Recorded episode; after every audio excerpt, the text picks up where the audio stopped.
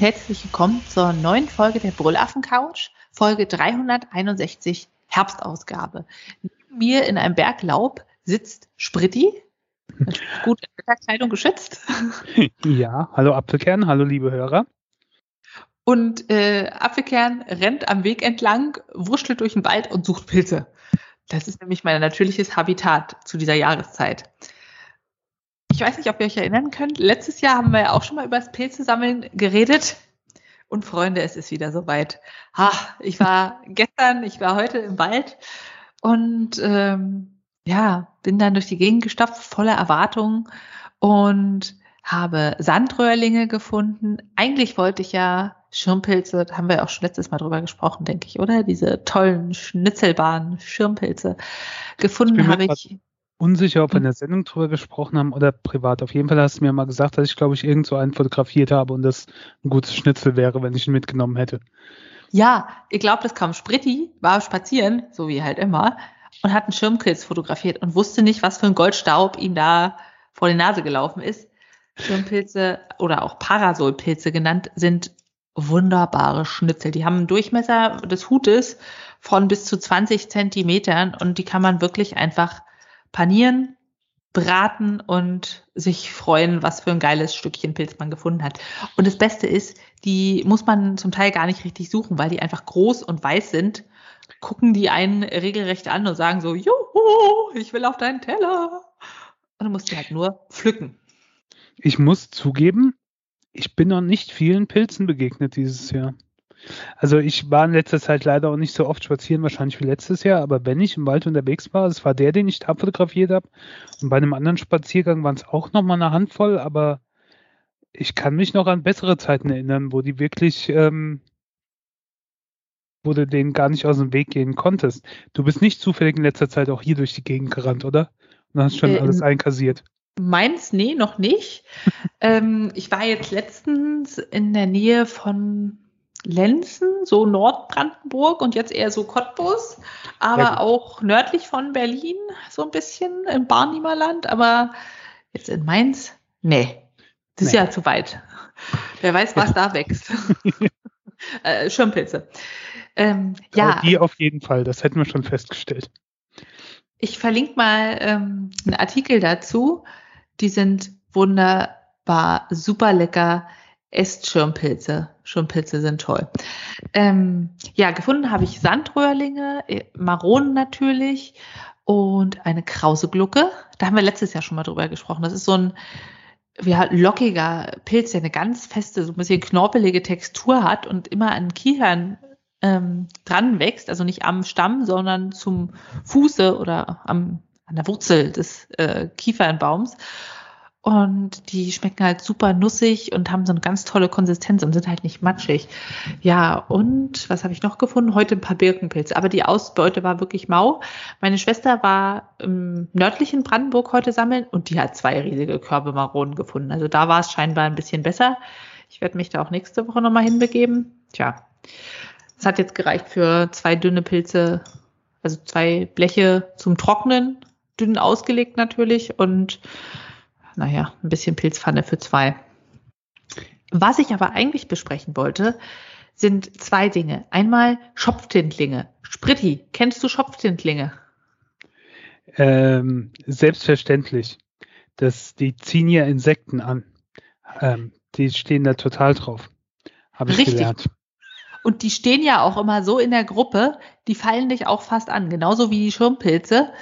Die gibt es sogar in Gärten am Wegesrand, da muss man gar nicht mal nachsuchen. Die sind auch relativ auffällig, die sind weiß. Wenn sie jung sind, sind sie auch ein bisschen spargelförmig. Das heißt, sie haben diese, wie, heißt das auf Deutsch, Bulletform, also wie so eine Patrone vorne schmal und dann zylindrisch ein bisschen größer werdend.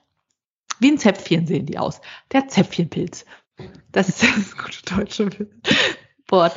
Ähm, ja, und wenn sie älter werden, dann werden sie erst unten an der Spitze des äh, Hutes schwarz und dann kriecht das immer weiter nach oben hinein, am Stiel hinauf, dieses Schwarze und dann zerfließen die richtig. Deshalb heißen die auch Schopftintling, weil sie eben so, so tintig werden und das zieht Insekten an.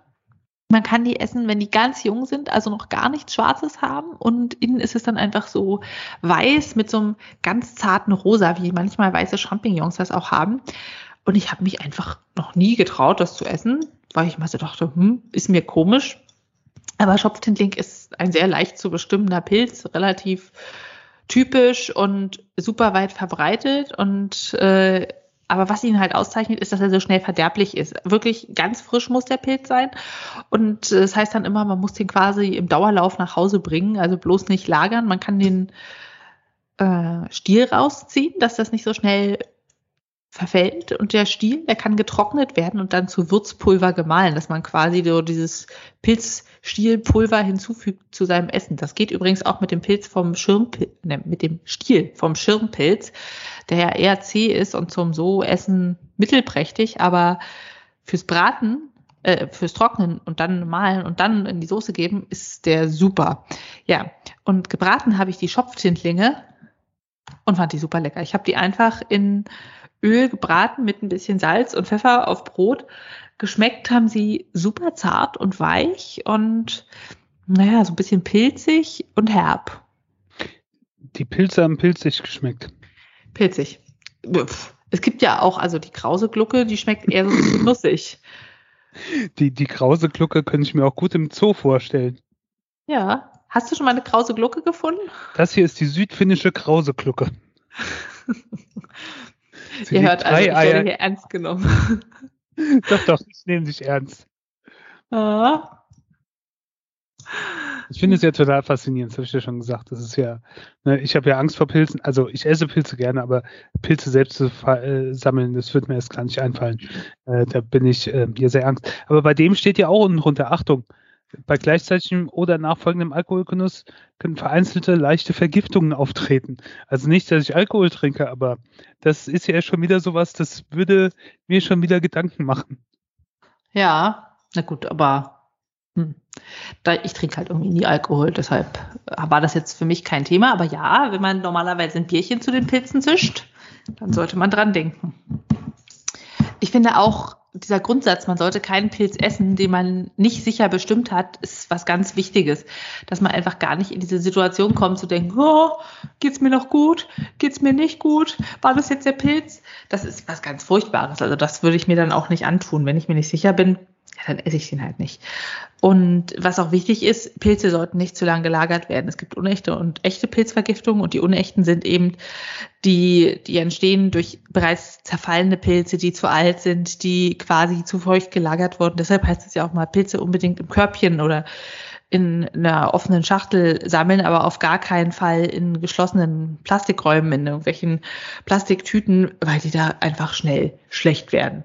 Das kennen wir ja auch, wenn wir die schönen frischen Champignons so eingeschweißt haben, muss man schon aufmachen, die Packung, sonst wird es schnell schlabber. Ja.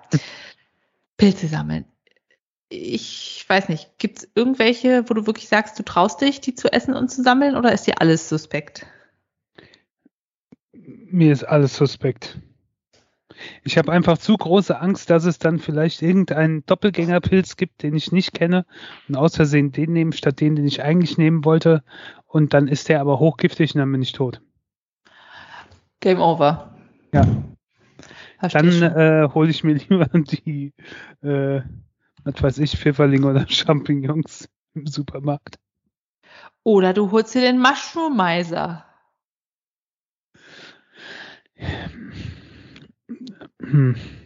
Das ist nämlich eine Pilzbestimmungs-App. Sowas habe ich mir schon gedacht. Das gibt es ja auch für, für äh, Pflanzen oder sonst so Zeug. Aber da wäre ich mal halt unsicher, wie genau ist das? Ja, die sagen halt gleich, wenn du die aufmachst, äh, hier aufgrund unserer App bestimmte Pilze, bla bla bla, sie sind selber verantwortlich, wenn sie das Ding essen. Mm, und das ist aber ganz schön, weil der funktioniert auf zwei Wege. Du kannst einmal ein Bild machen und der bestimmt ist, oder du kannst ein Bestimmungsbuch aufrufen und quasi so Merkmale eingeben und sagen, der Pilz hat Lamellen, der Pilz hat äh, Röhren, der Pilz hat dies, der Pilz hat das. Wie ist der Stil, wie ist die Farbe, ist er bläuend, ist er gilbend, tausend Dinge und dann kommt es raus. Zum Beispiel den Sandröhrling, den ich gestern gefunden habe, wusste ich, okay, es ist ein Röhrling, was soll sein, außer es ist ein bitterer Röhrling, dann ruiniert er mir das Essen, aber ich wusste halt, es ist jetzt kein Birkenpilz, es ist keine Marone, es ist äh, kein Butterpilz, es ist irgendwie was anderes. Und habe das dann einfach durchgeklickt an der App und probiert, was kommt raus. Äh, und äh, es konnte es nicht genau zuordnen, hat mir quasi eine Liste von, ich glaube, 13 verschiedenen gegeben mit Ziegenlippe und so weiter zur Differenzierung. Und anhand des Bildes konnte man dann sehr gut sehen, es ist ein Sandröhrling. Ja. Also ich glaube, man braucht ein gewisses Grundverständnis. Jetzt so ganz aus der Kalten kann man das auch nicht gut benutzen. Wenn du schon so ein paar Grundsachen weißt, ist es gut. Und wenn nicht, muss man eine Pilzführung machen. Hm. Ich habe jetzt ein schickes neues Handy. Also das mache ich jetzt nicht zum Sendungsthema, aber ich habe mir das, äh, ich habe das neue iPhone Top riesengroß super jetzt endlich bekommen. Mhm. Und da kann man ja auch, da kann man ja auch mit der Kamera mittlerweile, der erkennt dann Text, dann kannst du draufklicken und nachschlagen lassen oder übersetzen lassen. Also es ist ja schon relativ weit, so mit diesem Bestimmen, mit deinem Mushroom-Miser. Vielleicht traue ich mich da auch mal irgendwann an sowas ran.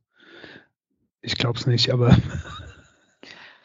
Und was ich auch voll spannend finde an Pilzen, bei ganz vielen sind sie sich halt nicht sicher, ist er jetzt essbar oder nicht. Oder es wird nach Jahren auch nochmal verworfen, wenn man rausfindet, dass der wiederholte Genuss über Jahre bla bla irgendwelche Antikörper macht und dann verträgt man es doch nicht mehr. Also ich kann schon verstehen, wenn du sagst, das ist dir absolut gar nichts. Also wenn ich halt irgendeinen sehe und ich weiß es nicht, dann esse ich den halt nicht. Aber so Pilzsorten, wo dann steht, äh, leicht zu erkennen. Das wird auch immer ähm, gesagt, was gibt es für Verwechslungsmöglichkeiten. Und wenn da bei einem steht, äh, tödlich giftig, naja, dann lasse ich es halt nicht drauf ankommen. Aber wenn es so Sachen sind, die so eindeutig sind, wie zum Beispiel die Krauseglocke, wo steht Anfängerpilz, dann ja, geht das. Oh, und apropos Krauseglocke, ich habe auch festgestellt, ich war ich glaube 2017 in Bayern für so einen Akupunkturkurs und war dann auch einmal im Wald spazieren und da habe ich eine Krauseglocke fotografiert, eine richtig schöne und ich wusste natürlich damals nicht, was es ist. Oh, habe ich mich geärgert, als Google mir diese Fotoschau, was hast du gemacht vor so und so vielen Jahren gezeigt hat und ich dachte, wow, die habe ich stehen lassen.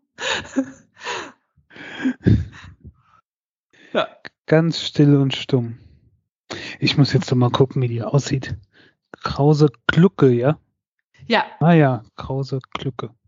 Wenn du die siehst, die finnische Henne, dann erkennst du auch, okay, die sieht aus wie kein anderer Pilz. Also die hat nicht ihren Fruchtkörper im Sinne eines Stiels und eines Hutes, sondern so ein bisschen wie ein Schwamm. Die ist gelb. Ich wollte gerade sagen, meine Oma hat früher so einen Schwamm gehabt. Ja, und die ist halt immer an Kiefernstämmen. Da gibt es auch beim Wikipedia-Artikel so ein Bild, da sieht man es ganz gut. Und sowas habe ich gestern gefunden. Eine relativ kleine, aber trotzdem. Und wenn die trocken wird, dann hat die an den Rändern von ihren Locken so einen dunklen Streifen. Wie so ein Schwamm, der schon ein bisschen dreckig ist. Ja, und die wächst halt so durch den Waldboden und dass da ganz viele Erdteile und Moos und Nadeln eingewachsen ist, sind, ist super typisch. Und das ist einer der Pilze, ich weiß nicht, ob es noch andere gibt, die man ins Wasser packen kann, weil die halt so eine feste Oberfläche hat, kann man die einfach ins Wasser packen und alles rausspülen. Ja. Und ich habe die einfach direkt gebraten mit Salz. Super lecker. Und so knorpelig ist es halt. Habe ich gerade gelernt, auch wenn man ihn kurz in ein kochendes Wasser taucht, wird er dadurch elastisch und lässt sich unter fließendem Wasser besser ausspülen. Mhm. Ja. Genau.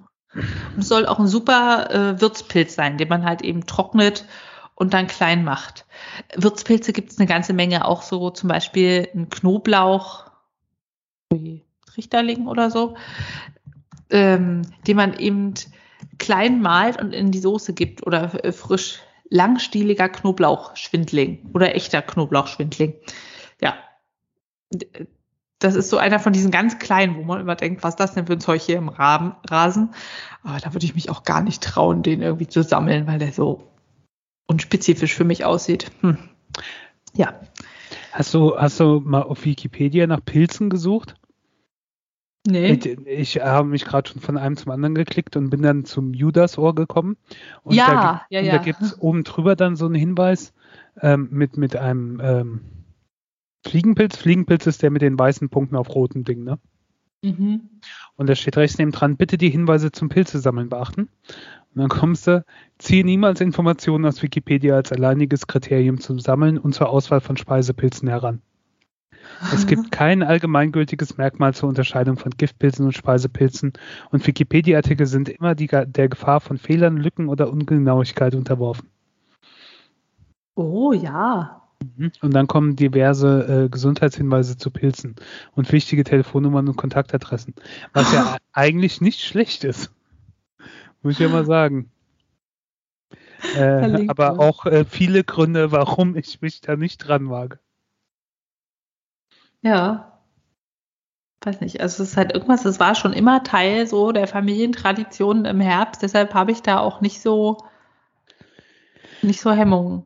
Ja, siehst du, ich bin aus einer anderen Region. Bei uns war äh, Familientradition im Herbst im Wingert äh, die Trauben ernten und äh, Wein draus machen und hm. ja, auch sehr gut. Kein Wunder, dass du Schopfentlinge nicht so magst. Ja. Kleiner Alkoholiker, also nee, schon, schon früh hat's angefangen. Ich habe ja nur äh, äh, Trauben gefangen. Nicht Na gut. getrunken. Na gut. So, dann geht's weiter mit Ja. deinen Vorbildern, deinen Postern im Zimmer Nicht oder? mit meinen Vor Vorbildern, aber mit allgemeinen Vorbildern. Ähm, besonders aber eher für, für Mädchen oder so in die Richtung vielleicht. Ähm, Vorbildspitzenfrauen.de ist eine Internetseite, ein Projekt von, äh, ich glaube, zwei Fotografinnen, Silvia Steinbach und Iris König. Und, äh, oder Fotografen und Videografen, weiß ich jetzt nicht so genau.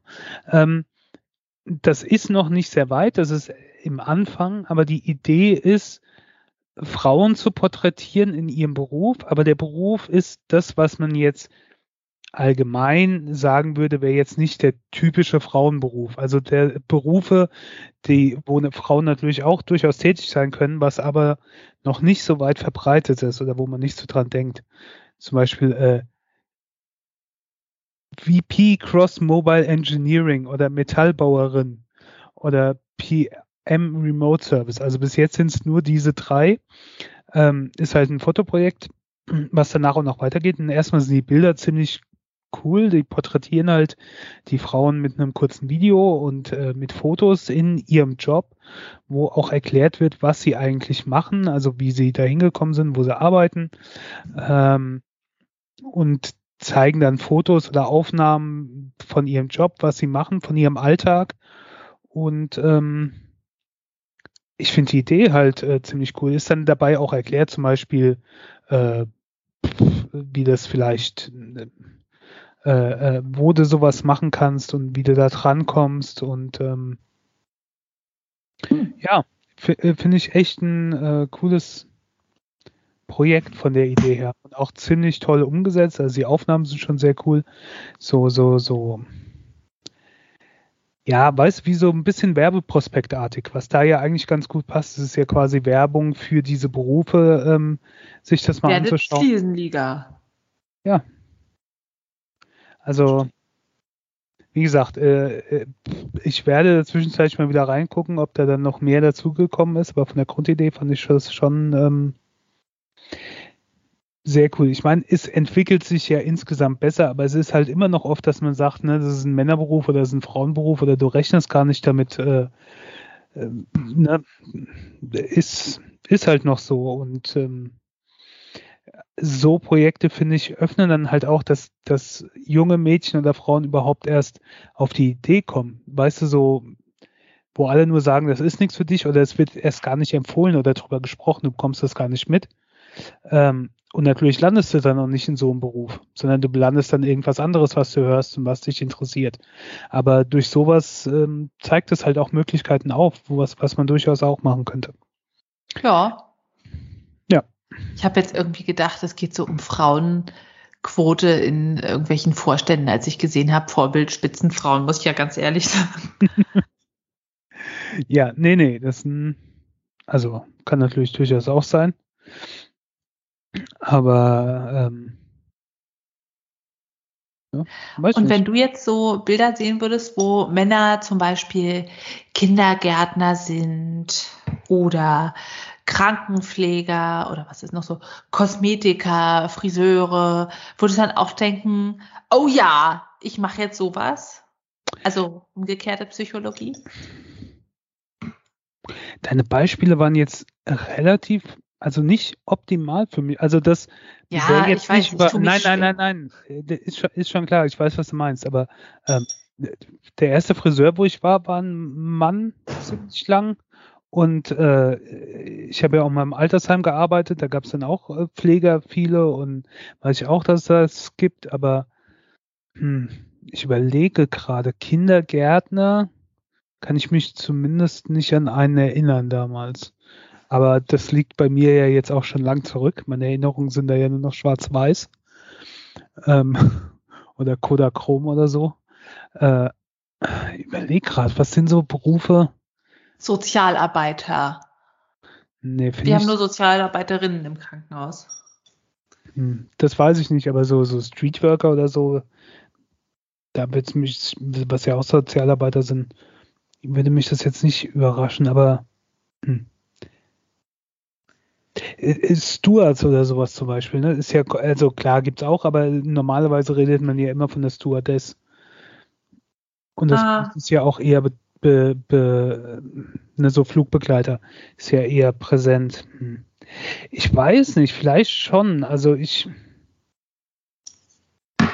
keine Ahnung. Wir sind einfach schon zu sehr in der Zukunft angekommen. Das Problem ist halt auch, es ist durchaus du findest in fast allen Männer, ne? aber es gibt bestimmte Berufe, also mir, es fällt mir jetzt unheimlich schwer, ein Beispiel zu finden, so ähnlich wie dir. Vielleicht fällt unseren Hörern ja was ein, könnt ihr gerne mal ähm, kommentieren, was so in Anführungszeichen alles typische Frauenberufe sind, wo man jetzt nicht als erstes an Männer dann da drin denkt. Hm. Tja. Tja. Schwierig. Ähm, äh, Bundeskanzler zum Beispiel. Das äh, könnte ja jetzt ein Mann werden. Das ist auch schon ein bisschen ungewohnt. Ich hoffe, die machen keinen Schwachsinn. Nach äh, 16 Jahren oder so. Ja, ähm, ich muss ja mal sagen, wenn wir zu deinem nächsten Thema kommen, ja. Du hast mir, weil unser äh, hier Dingsbums Notepad das nicht geklappt hat, hast mir in WhatsApp das geschickt ja. äh, deine Themen, damit sie nicht in Vergessenheit geraten. Da habe ich gedacht, du willst über, willst über eine Briefmarke reden ähm, aus Porto oder wo Porto drauf ist. Dann habe ich gedacht, okay, interessantes Thema. Ich bin sehr gespannt, was mich erwartet, aber ich glaube, es ist äh, wesentlich unspektakulärer. Ja, ich habe nämlich auch den Link dazu gesehen. Entschuldigung. Ja, äh, ich habe ihm nämlich geschickt Hashtag Porto und lebe halt schon ein bisschen mehr in der Zukunft, scheinbar. Ähm, die Deutsche Post hat jetzt schon eine Weile die Möglichkeit, dass man mobil, ohne irgendwie ein Geschäft finden zu müssen, was eine Briefmarke verkauft, was ja heutzutage auch echt gar nicht mehr so leicht ist, oder einen Drucker zu haben, der eine Marke druckt, ähm, seine Post frankieren zu können, und zwar mit Hashtag Porto. Man kauft online über die App zum Beispiel oder auch über den Browser eine Briefmarke im weitesten Sinne und bekommt einen 14 Tage lang gültigen Code, der eben anfängt mit Hashtag Porto und einer achtstelligen Zeichenfolge weitergeht. Und die schreibt man dann eben auf den Briefumschlag oder auf die Postkarte und kann das damit abschicken. Und ich war so voll beeindruckt, dass es sowas gibt. Ich meine, die Lösung ist jetzt gar nicht super schwer, aber wow, und es hat funktioniert. Ich war voll begeistert, dass man das im Urlaub einfach machen kann. Das ist, glaube ich, auch so ein Modell, wo man sagt, dann lohnt es sich wieder Postkarten zu schicken, weil du, ich hatte schon mehrfach die Situation, ich habe die Karte fertig geschrieben und dachte mir, oh, hier in dem Kuhkaff kriege ich ja niemals eine Briefmarke. Hab die also mit nach Hause genommen, die zu Hause beklebt und dann eingesteckt. Oder nach Hause genommen und vergessen. Und mit Hashtag Porto ist dieses Problem gelöst. Und ich bin wirklich mal begeistert von der Deutschen Post, dass ich das nochmal sagen würde. Also nachdem die E-Mail und irgendwie Fax per Post online oder war es Telekom alles nicht geklappt hat, ist das, glaube ich, mal die richtige Richtung für die Zukunft. Ja, aber wenn es jetzt bekannter wird, es wird nicht lang dauern und dann werden die Briefmarkensammler auf die Straße gehen und äh, die Briefträger blockieren durch Straßenblockaden. Äh, ich glaube, da wird es äh, Riot in den Großstädten Deutschlands geben. Hashtag Riot. Ich weiß, gibt ja sogar noch, also ich kann mich erinnern, mittlerweile gibt es nicht mehr, aber es gab hier in Mainz dann ein Geschäft für Briefmarkensammler. Da konntest du Briefmarken kaufen. Ich glaube Briefmarken und Zigarren. Das ist so eine, eine dunkle Jugenderinnerung. Das Gebäude, wo das war, das steht mittlerweile nicht mehr. Ich glaube auch nicht, dass das Geschäft dann nochmal aufgemacht hat, aber das war durchaus ein Geschäftsmodell. Ich habe auch mal Briefmarken sammeln sollen. Meine Oma hat versucht, mir das anzutreten. Ich muss sagen, ich konnte mich nicht so dafür begeistern. Ich habe so Alben be geschenkt bekommen und auch so ganze Tüten mit Briefmarken. Die konntest du irgendwie quasi so in so Geschäften früher wohl kaufen. Dann hast du so einen großen Umschlag gehabt mit Briefmarken aus aller Welt, so einmal gemischt. Und dann hast du halt sortiert und geguckt und was da hattest und ähm, dann in das Album gesteckt. Es also war jetzt nicht so meins, ehrlich gesagt. Da kann ich, glaube, ich dir nur das Pilze sammeln empfehlen, wenn du mal was Spannendes sammeln willst. Ja, andererseits äh, Briefmarken sammeln ähm, ist äh, ja ähm, ungefährlicher. Aber sag mal, dass wenn, sag mal das, wenn du mit deiner äh, Zigarre die Briefmarken in Brand steckst, ja? Dann kann man ja auch gar nicht mehr sagen, äh, kann ich Ihnen mal, soll ich Ihnen nochmal, mal, wollen Sie nochmal hochkommen, äh, meine Briefmarkensammlung sehen, sondern dann muss man ja sagen, äh, wollen Sie mal hochkommen, meinen Hashtag Porto-Code angucken. Hey du, hast du Lust mit mir was zu drucken? Also ich meine, selber zu schreiben, so ein Hashtag Porto-Code. Ja, ganz überraschend, welche acht Zeichen da rauskommen. Hm, weiß nicht. Lieber Pilze sammeln fürs erste ja. Date. Wenn es kacke ist, kommst du da wieder raus aus der Nummer. Ich muss jetzt aber zugeben, also es begeistert mich schon etwas mehr, als ich äh, erst vermutet habe. Wo ich gedacht habe, es wäre eine Briefmarke von Porto oder irgendwie sowas oder Briefmarken in Porto. Ähm, ich, ich finde das schon, also so etwas kann ich deine Begeisterung teilen. Das hat schon was. Diese Einfachheit halt, ne? Also es ist auch wie wenn ich Früher musstest du ja für ein Paket in, in, in den Laden gehen, musst dir so eine Paketmarke holen oder so und musstest das dann ausfüllen und wieder abgeben. Und jetzt kannst du dir das halt äh, äh, auch online kaufen und dann einen QR-Code aufs Handy und dann gehst du in den Laden und lässt ihn abscannen oder an die Packstation und kriegst das Label und weg mit dem Paket. Ähm, das ist halt auch, es ist so langsam etwas so ein bisschen Zukunft. Und weißt du, was auch wunderbar ist? wenn du das verschickst und die Post ankommt, dann sind alle so, hä, da ist gar keine Briefmarke. Was ist das denn? Hä? Also ich habe meiner Oma eine Karte geschickt, die war unbezahlbar erstaunt und hat gedacht, irgendwie, ich hätte das persönlich eingeworfen und das so raufgekritzelt und wollte mir nicht glauben, dass damit verschickt werden kann. Und meine Schwester war auch so ganz fasziniert und meinte, oh, womit hast du denn das versandt? Was ist das für eine Firma? macht einfach auch nochmal dadurch extra Spaß. Ja. Das stimmt. Also hätte ich jetzt sowas bekommen, hätte mich das auch erstmal irritiert. Verdammt, Chance vergeben. Aber wie wäre es denn mit Weihnachtskarten, Hashtag Porto, für die ganze Familie? Damit du nochmal die ganzen Verwandten aus der Reserve lockst und die dann ihre Lesebrille zücken und sich denken, Spritti, was ist das denn? Eine Idee wäre es, äh, ja, es wäre eine Idee. Ja. So, äh, schöne Ideen, was man lesen kann, wenn man nicht gerade Briefkarten schreibt, sind Bücher. Und zwar habe ich gelesen das Buch ähm, zum Thema Influencer. Ich weiß nicht, ob du davon schon gehört hast. Geschrieben von Ole Nymoen und Wolfgang M. Schmidt. Influencer, die Ideologie der Werbekörper. Ist in diesem Jahr rausgekommen. im März, also zur Überraschung mal was ganz Aktuelles, was ich euch hier vorstelle. Und ähm, da geht's halt um Influencer der verschiedensten Sorte, egal ob jetzt Fitness oder Beauty oder Reise oder Lifestyle. Es wird einfach so ein bisschen beschrieben, was ist das für eine Industrie, mit immer so ein bisschen Beispielgeschichten. Damit fangen die Kapitel an. Und dann wird auf eine sehr eloquente Art und Weise, aber auch irgendwie sehr redundant erklärt, was ist ein Influencer, was machen die so. Hm. So, so ein bisschen hört, also es ist nicht eine Geschichte an sich, sondern es ist immer so Beispiele. Was machen die Influencer und warum ist es eigentlich alles so lächerlich und sinnlos? Und ich habe das Gefühl, es ist alles nichts Neues. Es ist wie so ein ganz langer Zeitungsartikel, der unserer Eltern oder meiner Elterngeneration erklärt, was sind eigentlich diese jungen Menschen im Internet, die da ihr Geld verdienen. Und dafür ist das Buch ganz schön lang. Ich habe das Gefühl, es wiederholt sich alles immer wieder. Natürlich ist es immer so ein bisschen eine andere Facette, mal mehr um das, sie wollen uns dies und das verkaufen und wie beeinflusst es unser eigenes Leben. Aber ich habe das Gefühl gehabt, richtig was Neues habe ich nicht gelernt auf diesen 192 Seiten. Es geht auch so ein bisschen, wo hat das angefangen, dieses System und äh, wie sieht der, der Kapitalismus da drin? Sind die Ausbeuter der Follower oder beuten die sich selber aus und so weiter?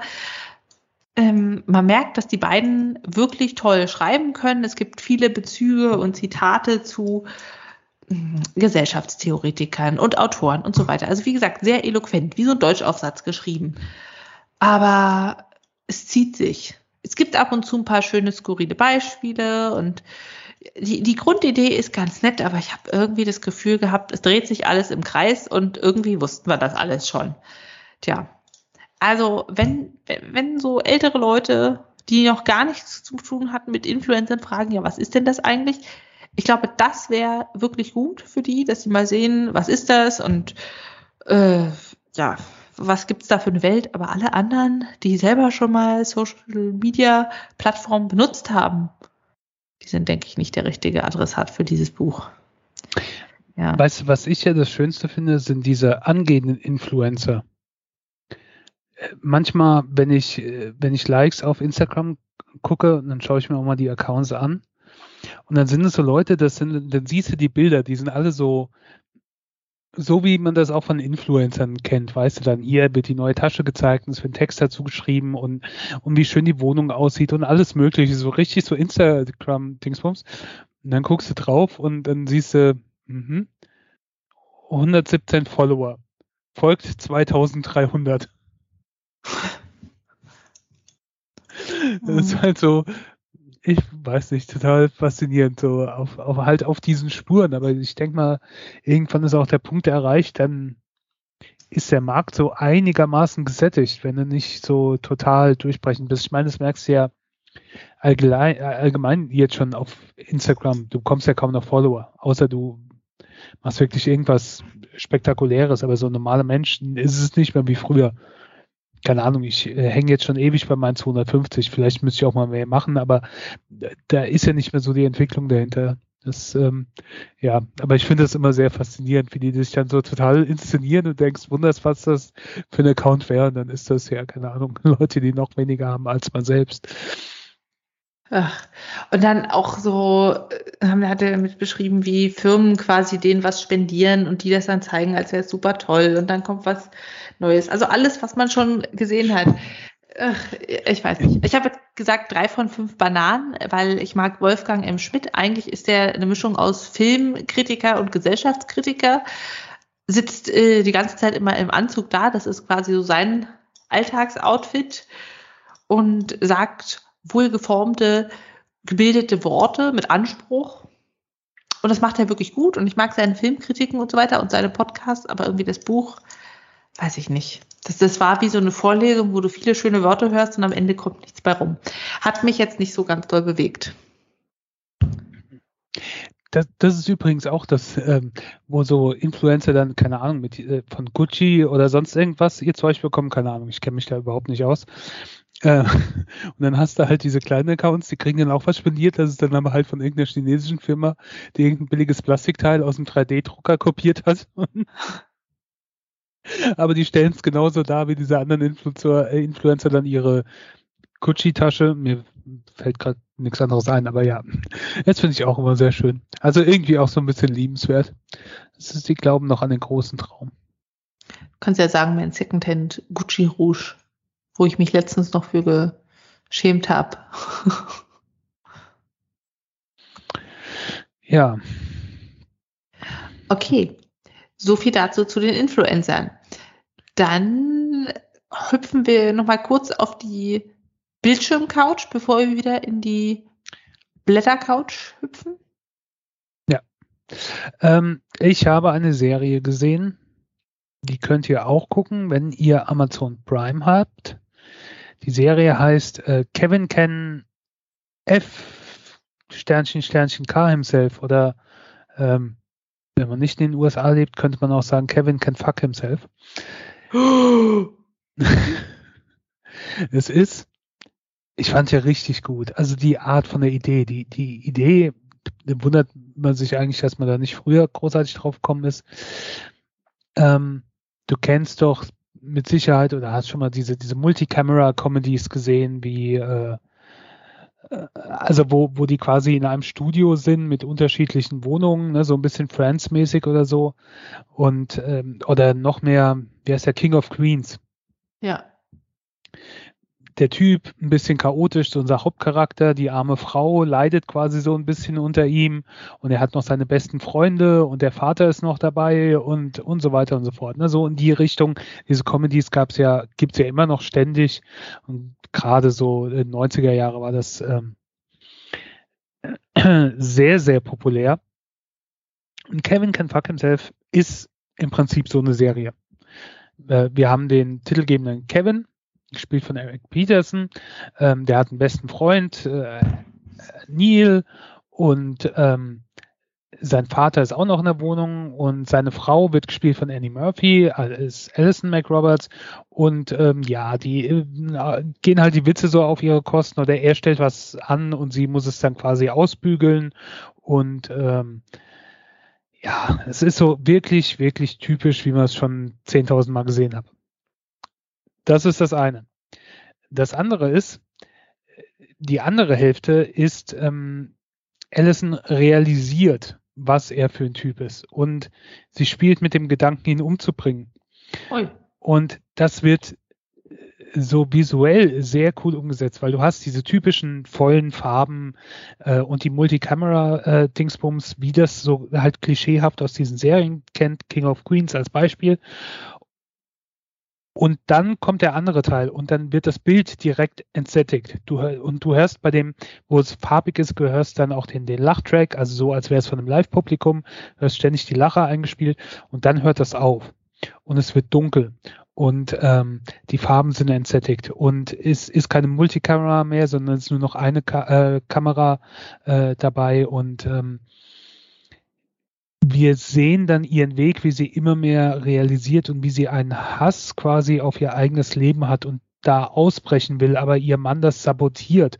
Und das auf ziemlich brutale Weise. Also das, was in dem bunten Teil so auf Comedy und Lacher ähm, rausgespielt wird, ne, wo ja sie das kürzere Ende dann von dem Witz äh, quasi ist, äh, hast du da halt, wo sie es realisiert und wie sie was dagegen tun will und wie sie da sie will ihn im Prinzip loswerden. Und ähm, das ist so genial gemacht und auch so dieses Hin und Her und ja, es ist halt,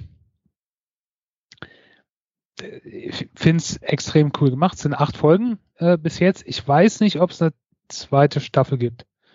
Es ist einigermaßen gut angekommen, also zumindest äh, bei Rotten Tomatoes mit 83 Prozent. ähm,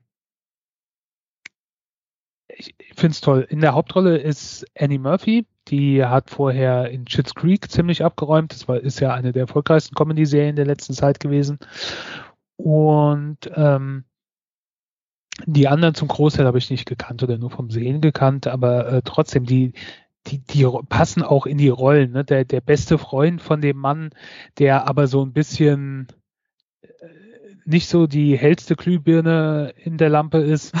Und ähm, der Vater, der immer auf der Seite vom Sohn ist und ihm, wenn der Sohn mal ein bisschen einen normalen Blick bekommt, ihn direkt wieder auf dieses Abgedrehte zurückholt und äh, dann noch eine weitere Frau, die aber eigentlich mit ihr überhaupt nicht klarkommt und das ist alles so, so halt so klischeehaft, aber finde ich super, sehr, sehr cool gemacht ist bei ähm, AMC in den USA gelaufen und ich habe auch gerade nochmal nachgelesen, also es wird eine zweite Staffel geben. Das ist ganz gut, weil das Ende ist etwas offen. Ich bin sehr gespannt, wie das weitergeht. Und wenn ihr euch immer mal gedacht habt, so bei so Comedy-Serien, das ist eigentlich gar nicht so lustig, das ist eigentlich ziemlich fies und gemein, was die dann mit äh, anderen Personen da drin äh, machen. Ähm, ja, äh, fand ich von der Idee, also hat Spaß gemacht. Ist halt mal was Neues. Ne? Also wer Amazon Prime hat, kann da auf jeden Fall mal reingucken. Ähm, und ansonsten vielleicht landet das irgendwann auch mal woanders noch. Ja, und ähm, wenn ihr euch denkt, ja, Serie ist ja gut, aber dann äh, muss man noch warten, dann kommt die nächste Staffel. Ich habe auch einen abgeschlossenen Film. Oder sagen wir einigermaßen abgeschlossen, weil äh, der ist einigermaßen gut angekommen und es wird einen zweiten Teil geben, aber man kann den ersten Teil gucken und er ist äh, zu Ende. Er ist im August in die Kinos gekommen ähm, heißt Free Guy, war, glaube ich, vorher schon eine Weile fertig, hat sich dann etwas äh, rausverzögert, weil irgendwas war die letzten ein, zwei Jahre. Ich weiß es nicht genau. Habe ich nicht so mitbekommen, aber wie auch immer, im Sommer kam er dann in die Kinos. Ähm, Hauptrolle spielt Ryan Reynolds, den ich ja total mag, der auch, ne, allein Deadpool, Deadpool. Der, der, der Humor, genau. Ähm, äh, so ein bisschen spielt der Humor auch da ein bisschen mit rein, aber ähm, ich mag ihn halt von der Art, ist sehr sympathisch. Äh, Ryan Reynolds spielt Guy. Guy ist ein nicht spielbarer Charakter, also ein NPC in einem Computerspiel, in einem Massive, wie heißen die? Massive Online Player, also wo eine Welt, aber verschiedene Spieler spielen in dieser Welt gleichzeitig. Dieses MMO. Ja, irgendwie sowas. Multi. Also, also, es hat so ein bisschen was von. Verdammt, ich komme nicht drauf. Äh, Massively Multiplayer Online Role-Playing Game. MMORPG. Hü. Es gibt auch kommt dieses halt jetzt, unheimlich... Kommt halt jetzt raus, dass wir nur stricken und spazieren. Ja, ich habe hab ja früher mal gespielt, aber das hat aufgehört mit, ich möchte sagen, Xbox 1 glaube ich. Ähm, oder PlayStation 3. Irgendwie sowas. Ähm, äh, es gibt auch von, von Rockstar diese Serie, wo du, wo du in einer großen Stadt dich frei bewegen kannst und kannst die Leute mit dem Auto über einen Haufen fahren und hast Missionen äh, äh zu, zu äh, erledigen, aber bewegst dich halt in dieser großen Welt frei. Also du läufst nicht von Mission zu Mission, sondern du kannst dich einigermaßen frei da drin bewegen, wie auch immer. Und da gibt's ja dann immer auch die Leute, die du halt über den Haufen fährst oder wenn du mal eine Bank überfällst, die dann halt äh, in der Bank sind oder die äh, Fußgänger äh, sind, wenn du nicht vernünftig auf der Straße fahren kannst. Und so ein Charakter ist er. Äh, Guy hat nur ein Outfit, was er anzieht, hatte einen besten Freund, das ist der Wachmann in der Bank, in der er arbeitet und er geht da halt jeden Tag hin und ähm, das war's und äh, wundert sich halt, es gibt halt diese, diese Supermenschen, die da zwischendrin halt ihre ihre Häuser einstürzen lassen und äh, äh, ähm, Frauen entführen und Leute zusammenschlagen und ähm, äh, seine Bank überfallen, die wird halt täglich ungefähr überfallen. und das ist halt schon, die sind so richtig gelangweilt, es kommt jemand rein mit Waffe, es legen sich alle auf den Boden und, und unterhalten sich dann schön weiter, ja, wie ging's dir so und wie war dein Tag gestern und so. Ähm, und dann sieht er einmal eine Frau und äh, es hat so ein bisschen was von Liebe auf den ersten Blick. Zumindest ja, ist er äh, sehr begeistert und rennt ihr hinterher. Und das ist äh, äh Millie oder Molotov äh, Girl, gespielt von Jodie Comer, die man kennt aus Killing Eve zum Beispiel. Und ähm, er kommt ihr so ein bisschen in die Quere und diese, diese Superhelden haben alles, die haben alle eine Brille auf und dann kommt er irgendwann auch an so eine Brille. Und in der Brille sieht das dann so wie die Spieler das sehen. Also dann sieht er, sieht er auf einmal ähm, einen Erste-Hilfe-Koffer, der eben in der Gegend schwebt. Und wenn er drüber geht, ist seine kaputte Nase auf einmal wieder ganz. Und äh, er, er sieht die Namen über den Figuren und äh, Energiebalken lauter so Zeug, was du halt aus dem Computerspiel kennst. Ähm, und dieses Spiel, also das Wechsel zwischen der Spielewelt und der Welt draußen mit den Spielern draußen und der Chef, der oder der Chef der Firma, dem dieses Spiel quasi gehört, ist Antoine, der wird gespielt von Taiki Waititi. Äh, sehr großartig. Ich mag ja, wenn Taiki Waititi irgendwo eine Nebenrolle oder irgendwo mitspielt. Das ist äh, unter anderem der Regisseur, der äh, Thor, äh, den letzten Torfilm gemacht hat und ähm, äh, sehr genialer Typ. Ich mag dem seinen Humor und der spielt auch immer mal so Nebenrollen in irgendwelchen Filmen mit, ähm, was äh, ja sehr cool ist. In Jojo Rabbit hat er mitgespielt, in äh, Mandalorian. Ah nee, da hat er äh, Regie geführt, genau. Jojo Rabbit hat er Regie geführt. Ähm, und und ähm, Suicide Squad hat er mitgespielt, äh, Mandalorian hat er eine äh, Filmrolle gehabt, Avengers, Avengers hat er eine Sprechrolle gehabt. Also er hat immer so kleine Nebenrollen und sowas, ist ein neuseelischer äh, Regisseur, sehr cool.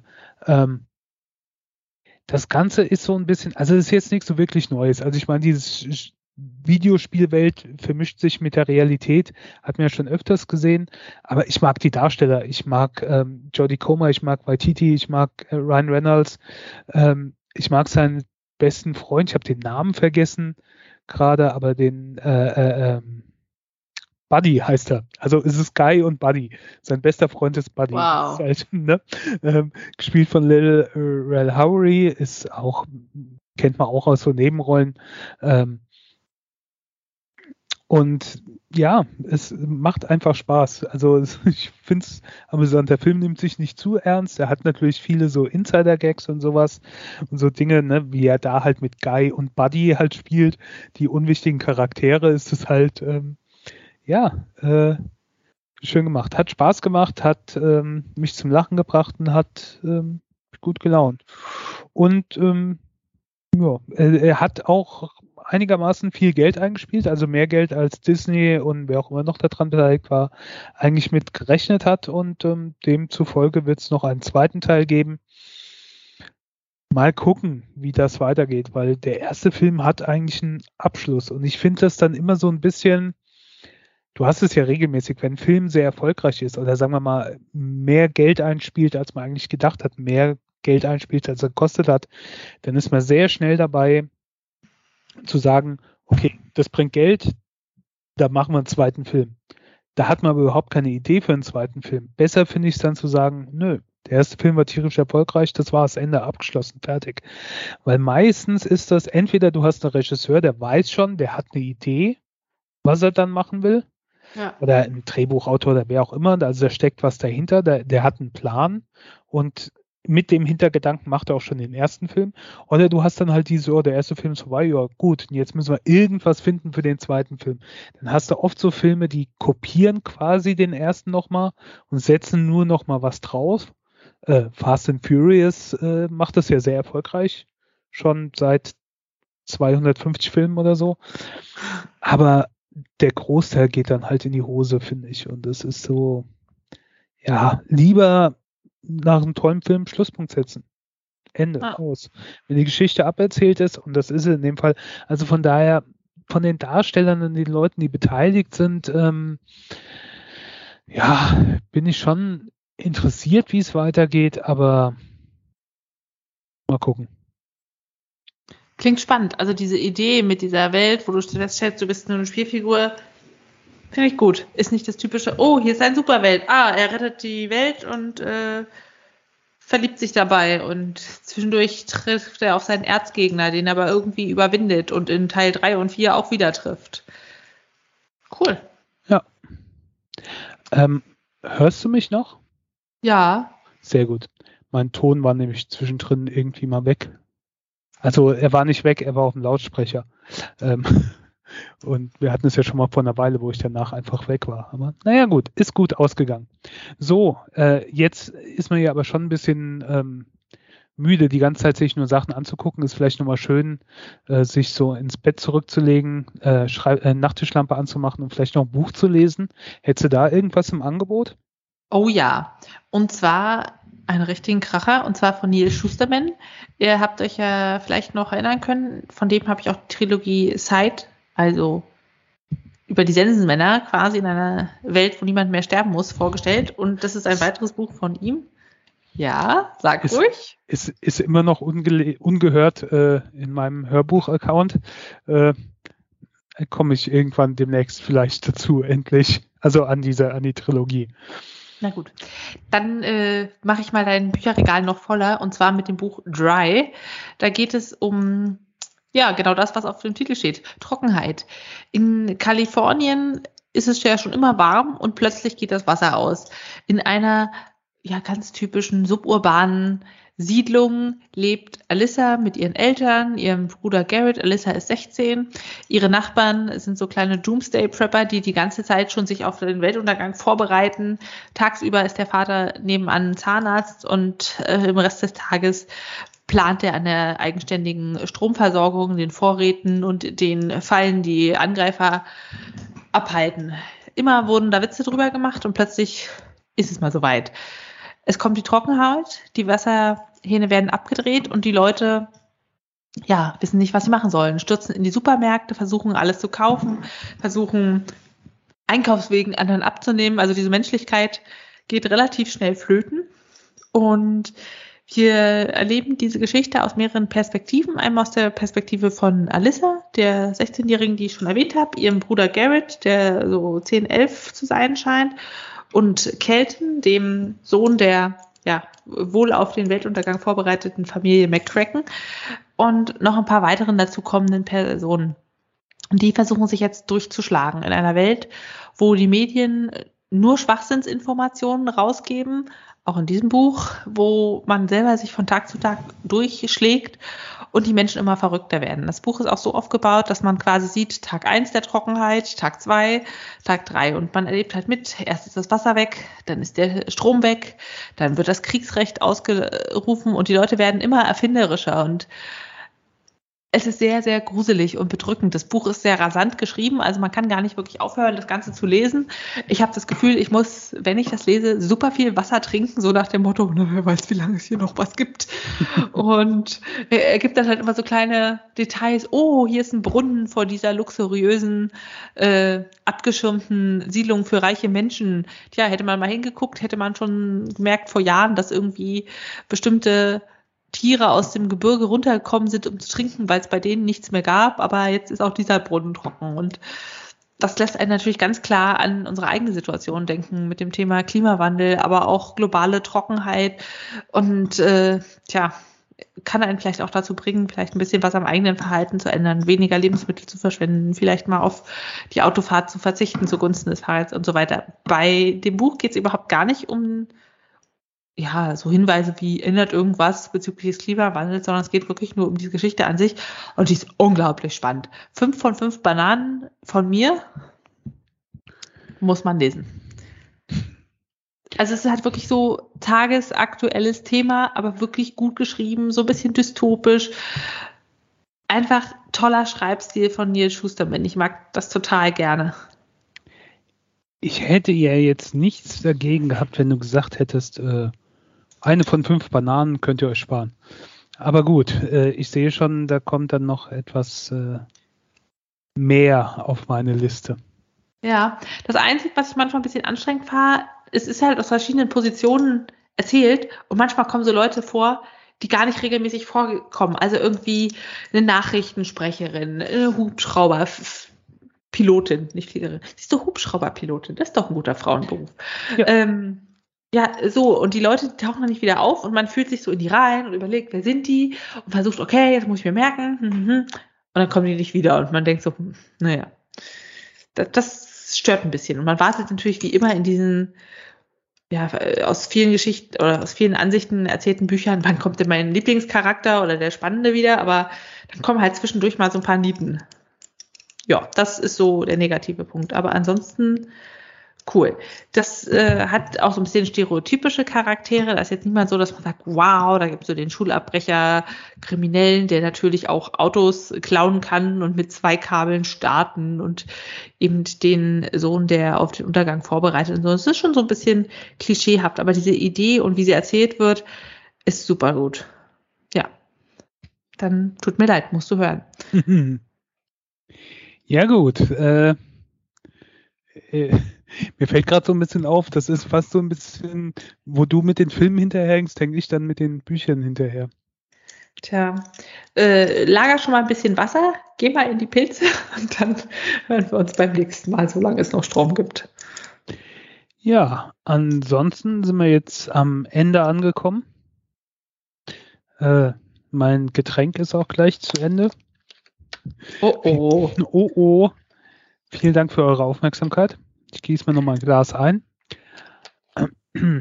Und macht's gut. Bis zum nächsten Mal. Tschüss. Tschüss.